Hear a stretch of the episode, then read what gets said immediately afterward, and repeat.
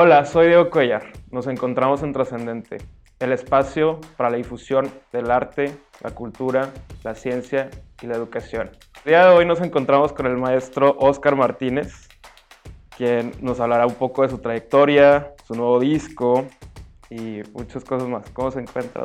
Muchas gracias. Eh, ¿Cómo estás, Diego? Gracias por invitarme a este espacio que yo ya he estado por aquí y siempre regreso con mucho, mucho gusto y mucho placer.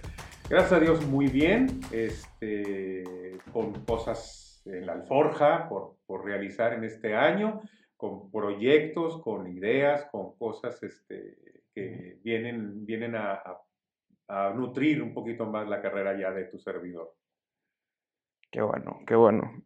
Primero quisiera que nos platicara un poco de su trayectoria. Bien, este, yo inicio cantando si queremos hablar de mi trayectoria como cantante de ópera, yo inicio en 1986 en la ópera La Traviata, haciendo un pequeño papelito que, es, de importancia, pero es pequeño en cuanto a la cantidad de, tiempo que, canta.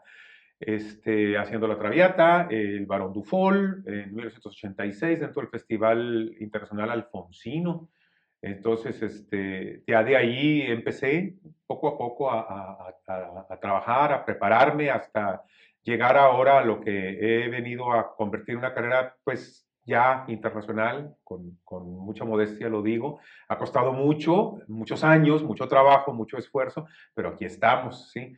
Este, mi carrera incluye prácticamente casi todos los teatros de nuestro país y una buena cantidad de teatros de México y hasta por allí este, canté en, un concierto en la ciudad de Múnich, en, Alemania, este, eh, dentro de un proceso de, coaching que estuve llevando por allá. Y, bueno, pues eh, ya tengo una carrera bastante, bastante, digamos, voluminosa, ¿sí? Si no es grande, pero es bastante voluminosa, ya, ya, ya no me cueso al primer hervor, como quien dice, ¿sí? Este, inicié con, con el maestro Oscar Garza Treviño, él era dueño de un restaurante que presentaba todos los fines de semana ópera y, él tenía ahí su taller en su propio restaurante. Eh, allí inicié eh, ahí logré desarrollar y definir claramente cuál era la, tesitura que, yo tengo, yo soy barítono, este, y de allí he, realizado una cantidad enorme de, títulos, este, de zarzuela, de ópera, de música este, de oratorio, vamos, de música en la cual uno está parado simplemente con la partitura enfrente y cantando, he estado en Bellas Artes, he estado en Miami, he estado en Nueva York, he estado en South Bend, en Indiana. Este, y de hecho los proyectos más fuertes que tengo para este año es el primero en Miami. Ahora el 19 y el 20 de, febrero voy a ir a cantar la ópera Elixir de Amor de Gaetano Donizetti eh, voy a hacer el papel de Dulcamara. Esa misma ópera la voy a cantar aquí en Monterrey en, eh, el mes de agosto aproximadamente. También voy a ir a South Bend, Indiana, eh, que es la, ciudad sede de la Universidad de Notre Dame. Ahí vamos a cantar la ópera Don Giovanni. voy a cantar el papel de Don Giovanni, el papel principal. Este, se dice fácil, pero no, es una ópera muy complicada Estoy trabajando en ella desde el año pasado, o sea, esa sí requiere muchísimo trabajo, muchísima preparación. Este, y, bueno, pues eso es lo que traigo yo por lo pronto en las alforjas en este, en este año con respecto a la ópera. Qué bueno, qué interesante.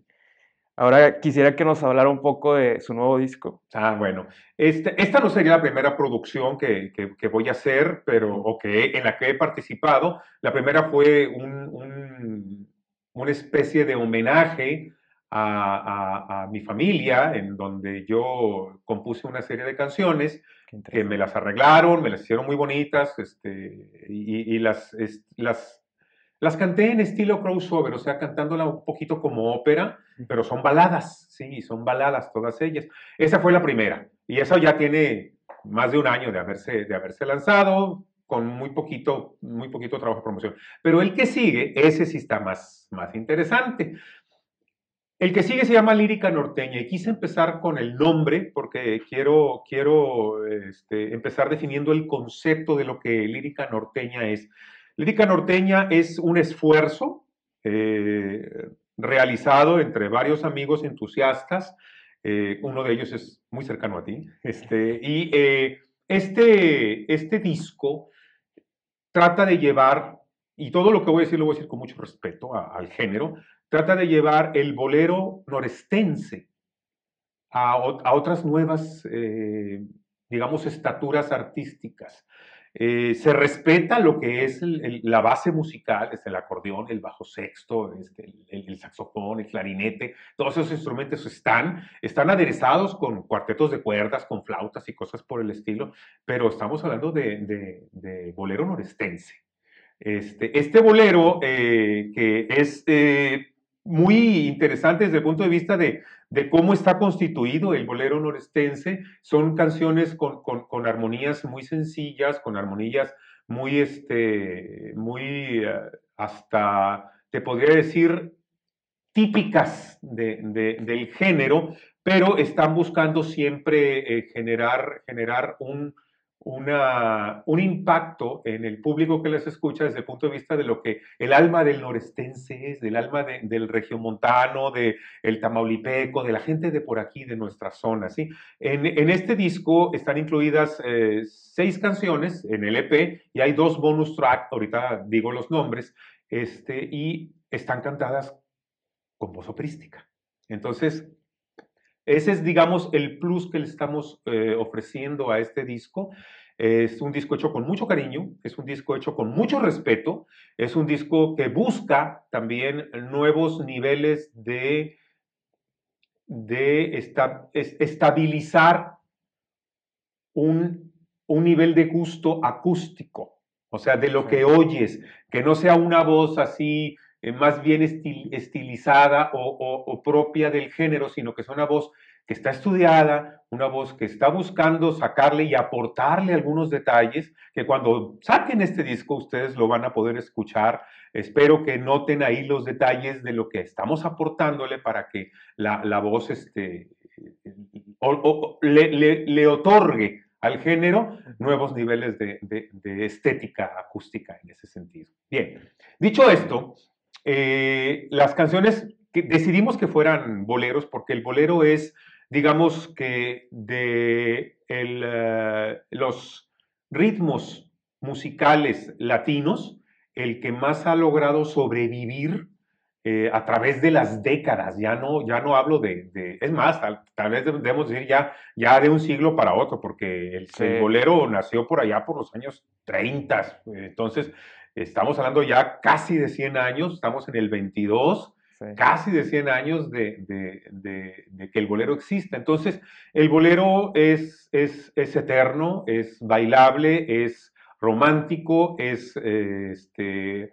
eh, baluarte de la música latina, entonces por eso se eligieron, se eligieron boleros. Los boleros que hemos, y perdón que aquí se utilice... Eh, claro, está bien. sí, este, un, un, soporte, eh, los boleros que escogimos fueron los siguientes. Los del EP son los siguientes y al final voy a dar los dos de bonus track.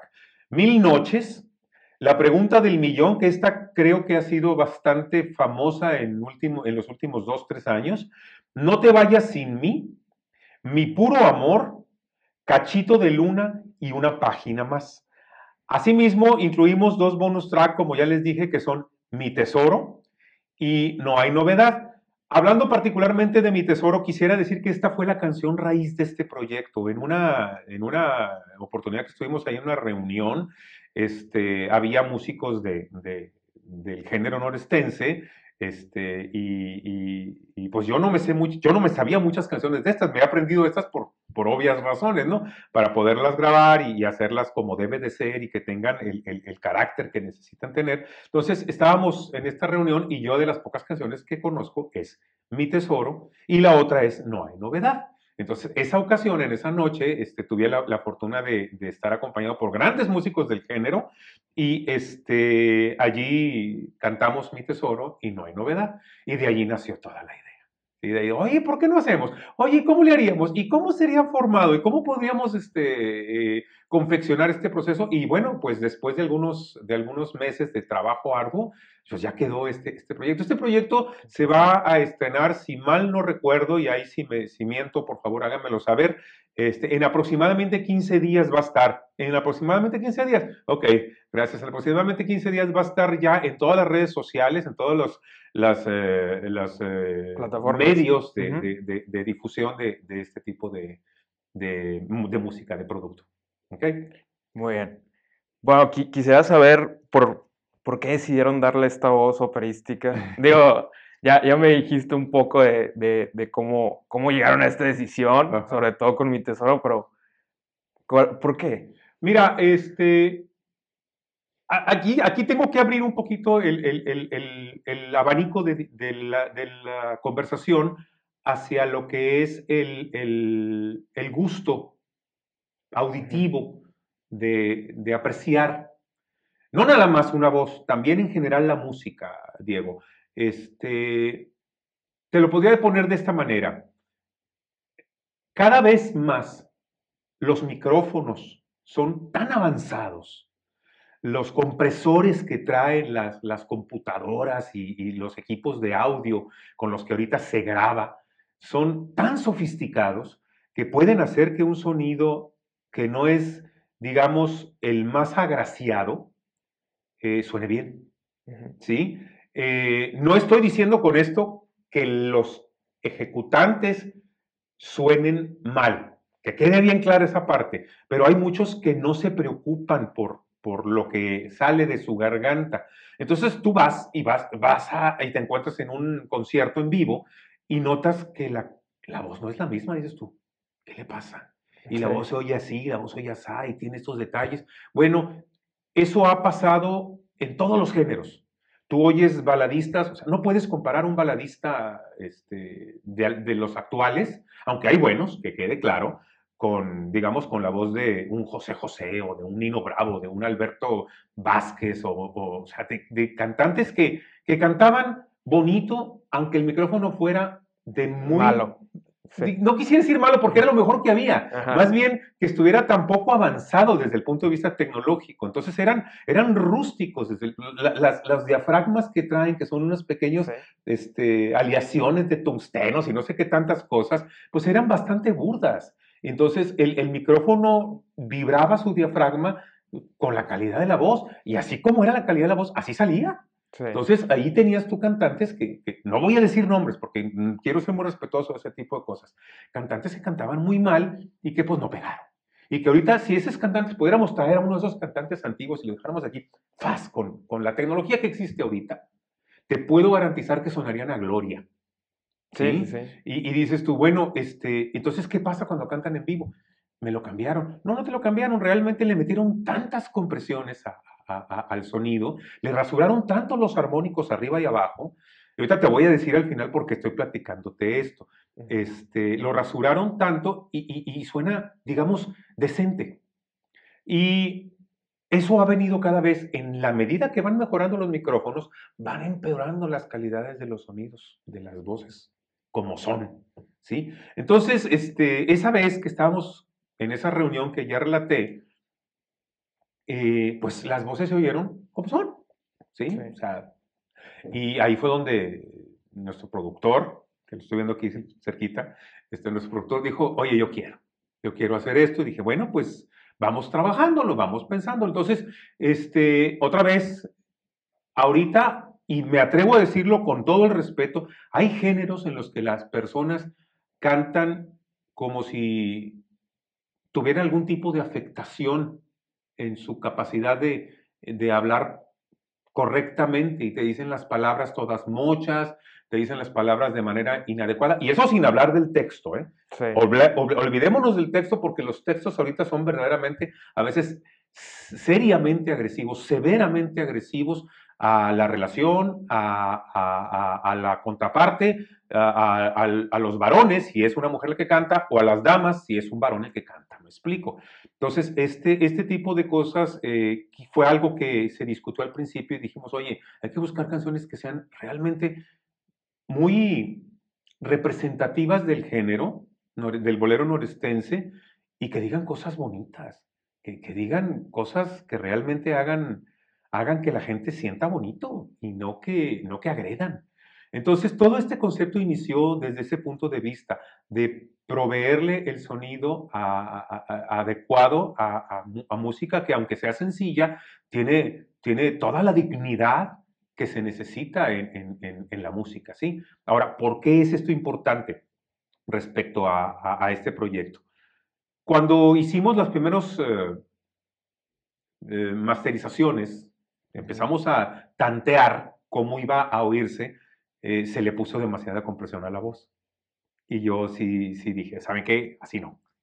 Este, lo que puedo aportarle al género se, se está perdiendo. Vamos a, a, hacer que la, que la voz oiga más fresca. Más natural. Exacto, y se le quitó toda esa compresión y empezaron a oírse los armónicos y dijimos, órale, así se oye bien padre. Y entonces se quedó de esa manera, Diego, porque sí es muy, muy, digo, existe gustos para todo y, y por ejemplo, géneros como el reggaetón, pues son géneros que son muy bailables.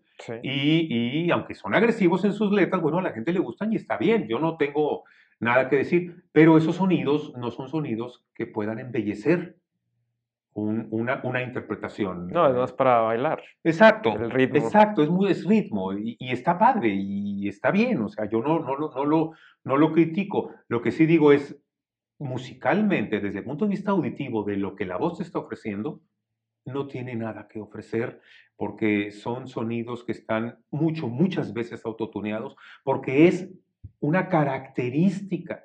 O sea, del mismo género. Del mismo género. Es, si no suena así, no suena reggaetón. Sí. Suena otra cosa. Sí, no, sería reggaetón. Exacto, ya estaríamos hablando de una especie de, de crossover también, de, de, mix, de, de, un ritmo de reggaetón con una voz que, que, que se sale un poquito de, del género que, y de lo que el género demanda.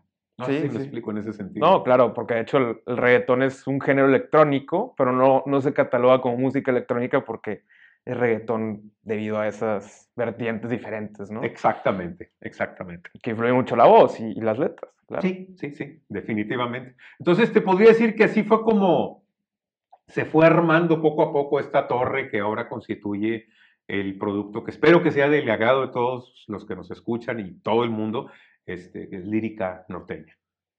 Muy bien. Bueno, pues muchas gracias. Nada más este, quisiera saber expectativas a futuro. Digo, ya nos contaste casi toda tu agenda del año, pero ¿qué más esperas a futuro? Bueno, dentro de, el, estreno de Lírica Norteña, vamos a realizar por ahí una serie de presentaciones en vivo en donde vamos a, tener la oportunidad de, hacer la presentación de este disco. También va a haber una, una, muy pequeña edición, porque casi toda esta música ya se maneja por medios electrónicos, pero también va a haber una pequeña edición de ahí de disco en físico para decir, ah, tengo el disco, me explico. todavía, todavía hay cierto romanticismo en el, en, el, en el tener el producto en la mano, tener el disco en la mano. Ya no se utiliza, digo, hay, hay productos que sí lo pueden hacer, que tienen este, todo el soporte económico para poder sacar el disco hasta en acetato, pero nosotros vamos a sacar un disco en físico, eh, en, CD, este, digital, muy bien. que va a ser exactamente, que va a poder ser, eh, digo, para todos los que todavía tengan eh, dispositivos para tocar CD, este, bueno, pues ahí podrán escucharlo. Vendrán ahí cuestiones, fotografías, las letras, todo el asunto, los compositores, los músicos que nos apoyaron en esta producción, que son músicos muy connotados del género, de, la, música, le llaman ahora regional norestense, o regional norte. Muy bien. Bueno, pues muchas gracias, maestro. Por favor, muy amable. Y muchas gracias a todos.